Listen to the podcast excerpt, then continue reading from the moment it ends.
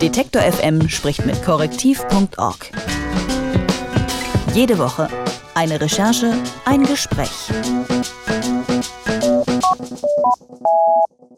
Sie sollen vergewaltigt und entführt worden sein.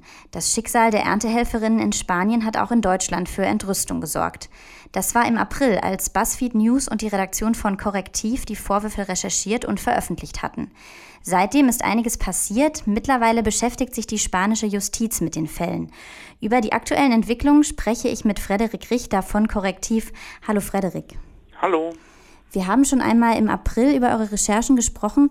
Kannst du vielleicht nochmal zusammenfassen, was ihr da rausbekommen habt? Wir hatten ursprünglich herausgefunden, dass ähm, sowohl in Spanien als auch in Marokko und Italien ähm, Erntehelferinnen, ähm, die auf den Feldern Südeuropas ähm, das Obst und Gemüse pflücken, was in Europa verzehrt wird, auch hier in Deutschland, ähm, sehr, sehr oft ähm, sexuellen Übergriffen ausgesetzt sind, durch Kollegen, durch Vorgesetzte und sie auf den entlegenen Feldern eigentlich gar keinen Schutz haben. Und besonders in Spanien ist die Situation zusätzlich so, dass sie auch keinerlei ähm, Zugang eigentlich zur Justiz haben, weil es oft äh, marokkanische Erntehelferinnen sind, die nur kurz für eine Saison im, im Land sind, ähm, die Sprache nicht sprechen, ähm, keine Mittel haben und, und so eigentlich gar keinen Kontakt ähm, zur, zur spanischen Zivilgesellschaft und auch zur ähm, spanischen Justiz aufbauen konnten, sodass dieses Problem, dieser Missstand eigentlich über Jahre ähm, hinweg sehr verdeckt bestand. Seit euren Veröffentlichungen ist jetzt einiges passiert. Auch die Justiz hat sich inzwischen eingeschaltet. Was ist denn jetzt genau der aktuelle Stand? Also der, der jüngste Stand ist, dass äh, eine Gruppe von Anwälten eine Anzeige gestellt hat beim Nationalen Gericht in Madrid. Also das ist fast die höchste juristische Instanz in Spanien. Und ein Ermittlungsrichter an diesem Gericht ähm, diese Anzeige angenommen hat und jetzt die Staatsanwaltschaft beauftragt hat, ähm, das zu ermitteln. Ähm, in diesem Fall geht es konkret um zehn Erntehelferinnen. Der Vorwurf, der dort erhoben wird, ist ähm, Vergewaltigung, ähm, sexuelle Belästigung. In diesem Fall ist noch das Besondere, dass ähm, die, diese Opfer und ihre Anwälte ursprünglich versucht hatten, unmittelbar nach Veröffentlichung unserer Recherche, weil sie sich dadurch offensichtlich ermutigt fühlten, weil auch durch unsere Recherche spanische und lokale Medien das Thema erstmals seit langer, langer, langer, langer Zeit wieder aufgegriffen haben, ähm, sie Anzeige einreichen wollten und ähm, das Unternehmen, für das sie arbeiten, das verhindern wollten, indem sie diese Erntehelferinnen man kann fast sagen, gekidnappt haben. Die wurden festgehalten, in Busse gesetzt, sollten wieder rüber nach Marokko gebracht werden. Ähm, und das war ein sehr aufsehenerregender Fall und der wird jetzt von, von einem Gericht in, in Madrid ähm, verhandelt werden, was auch wichtig ist, weil die Justiz in der Region, ähm, von der wir sprechen, das ist die Region Huelva, die ein sehr, sehr, oder das wichtigste Erdbeeranbaugebiet in ganz Europa ist, die Justiz den Opfern bisher eigentlich sehr, sehr wenig Aufmerksamkeit geschenkt hat. Und macht das den Prozess irgendwie komplizierter, dass diese marokkanischen Erntehelferinnen ja ähm, nur begrenzte Visa haben? Genau, ein, ein Anwalt hat uns gegenüber die Befürchtung geäußert, dass deren Visa bald ablaufen und sie dann das Land äh, wieder verlassen müssen.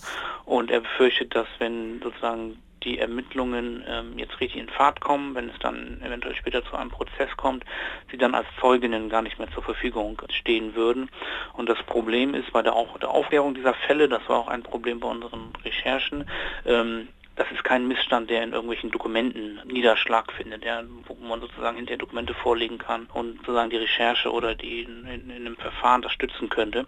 Äh, man ist auf die auf Aussagen und die Glaubwürdigkeit der Opfer und der Zeuginnen angewiesen, weil sich das einfach ähm, in entlegenen Gebieten abspielt. Ähm, und deswegen ist die Aufklärung schwierig und deswegen wäre es natürlich sehr, sehr wichtig, fundamental, dass die Zeuginnen auch zur Verfügung stehen. Mhm.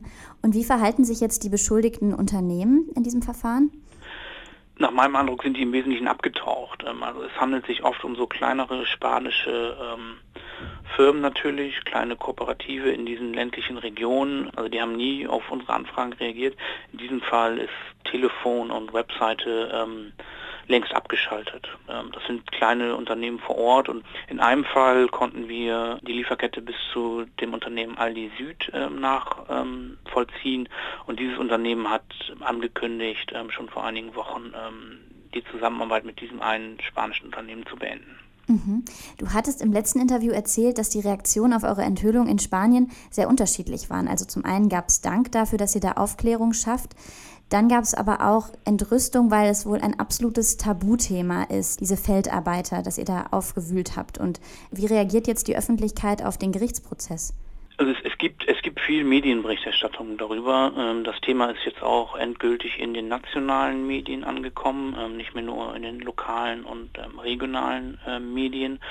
Und ich glaube, dass sich die nationalen Medien relativ eindeutig sozusagen auf die Seite der Opfer schlagen und sie sagen, es kann nicht sein, dass sozusagen auch wenn die Erntehelferinnen Marokkanerinnen sind, dass ihnen, dass sie hier keinen Zugang zu, zu Justiz und Öffentlichkeit haben. Ich glaube aber, dass es in der Region selber, die ja sehr wirtschaftlich sehr abhängig ist von diesen ländlichen ähm, Produkten, die dort angebaut werden und die darauf angewiesen sind, dass sie billige, im Großen und Ganzen rechtelose Arbeiter zur Verfügung haben. Ähm, ich denke, dort wird das nach wie vor abgestritten, dass das ein Problem sei. In Spanien befasst sich das zweithöchste Gericht mit den Fällen der Erntehelferinnen, die auf spanischen Erdbeerfeldern sexuell missbraucht wurden. Ich habe mit Frederik Richter von Korrektiv über die Entwicklung gesprochen. Vielen Dank, Frederik. Vielen Dank dir. Detektor FM spricht mit korrektiv.org. Jede Woche eine Recherche, ein Gespräch.